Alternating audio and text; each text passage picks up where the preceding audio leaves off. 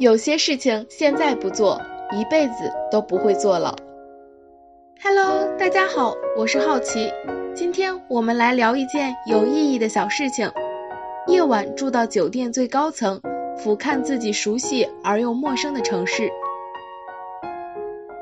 置身于涌动的人潮之中，穿梭于钢筋混凝土的高楼之中，我们好像已经习惯自己是这个城市的一部分。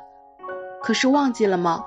我们每天走的不过是重复的一条路线，我们经历的不过是大同小异的人生。当某天有人在路上问你说：“某某地怎么走啊？”你挠挠头说：“哎，我也不太清楚。”是不是会疑惑自己到底是不是属于这座城市呢？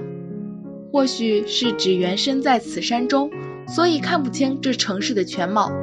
或许只是从来没有用心去试图了解过它。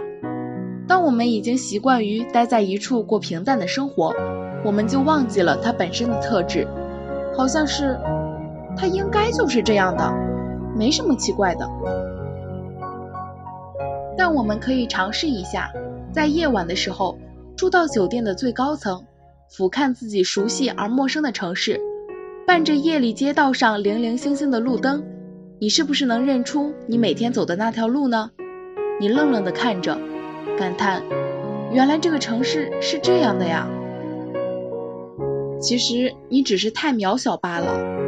正如古语曰：“既浮游于天地，渺沧海之一粟。”人至于一个城市来说，不过只是会移动的一个个渺小的点罢了。我们在人潮里隐没，不过是朵卑微的浪花，只是身处其中并不别扭。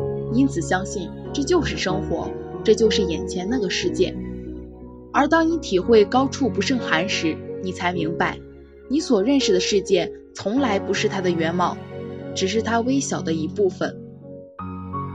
了解这一点后，你坐在窗边，看着下面移动的车，亮了又暗的家家户户的灯光，仔细的想一想，你曾经有过哪些愚蠢的想法？